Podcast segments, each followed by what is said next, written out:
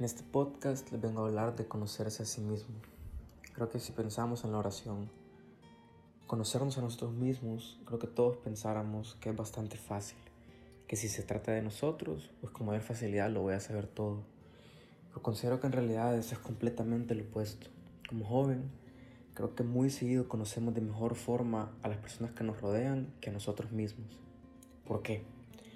Creo que la facilidad que tenemos de llegar a conocer a los demás, ya que constantemente analizamos, escuchamos y conocemos a fondo a estas personas que nos rodean.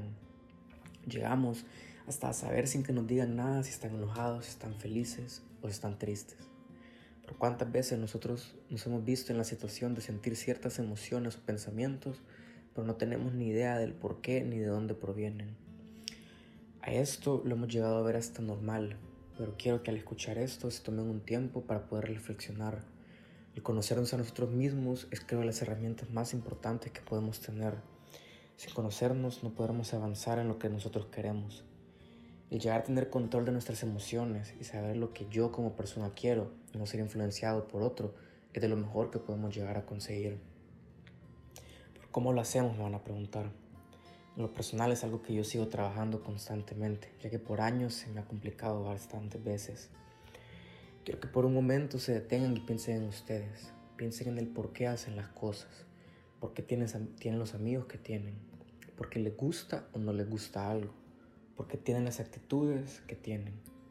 Creo que no hay nada más feo que el sentir que pasan los días, semanas, no hacer las cosas que nos llenan de verdad el satisfacer las necesidades de los demás y no las mías creo que es de las peores cosas. Así que ha el momento de pensar por qué hacer las cosas. Ha el momento de darle un verdadero significado a tu vida. De encontrarte realmente contigo mismo. Creo que el secreto de encontrarse con uno mismo está en seguir tus sueños, escuchar los deseos de tu corazón y empezar a hacer lo que realmente tú crees.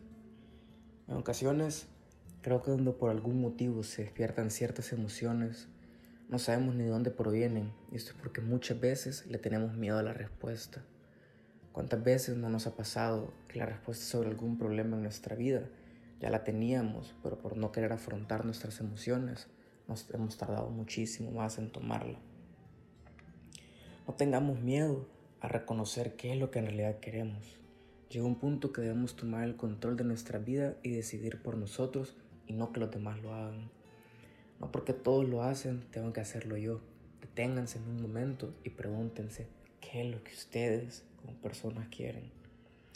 A mí lo que me ha ayudado para conocerme mucho más es que vi todo lo que yo estaba haciendo actualmente en mi vida y me fijé si de 5 a 10 años eso me iba a estar haciendo feliz.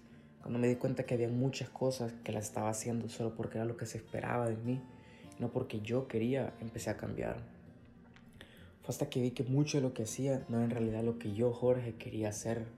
Ahí fue cuando cambié.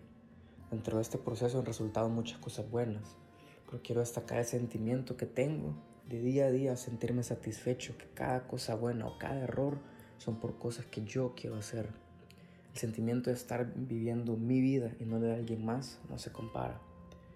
Así que los invito a que no tengan miedo, a que cuando sientan algo se pregunten el por qué cada acción tiene un significado, cada sentimiento tiene una explicación. Así que no teman a la respuesta, temanle más a que pase el tiempo y se den cuenta que nunca se conocieron, que por eso nunca hicieron lo que les gusta. Claramente es un proceso, siempre costará, pero para finalizar les digo que creo que este es el punto de partida para avanzar, realmente es conocernos. Como consejo extra, el poner todas tus dudas sobre ti todo lo que en realidad quieres saber sobre ti, ponelo en oración, porque no hay nada que Dios no te dé una respuesta eventualmente. Mi nombre es Jorge Rivas y este es un episodio más de uno a uno.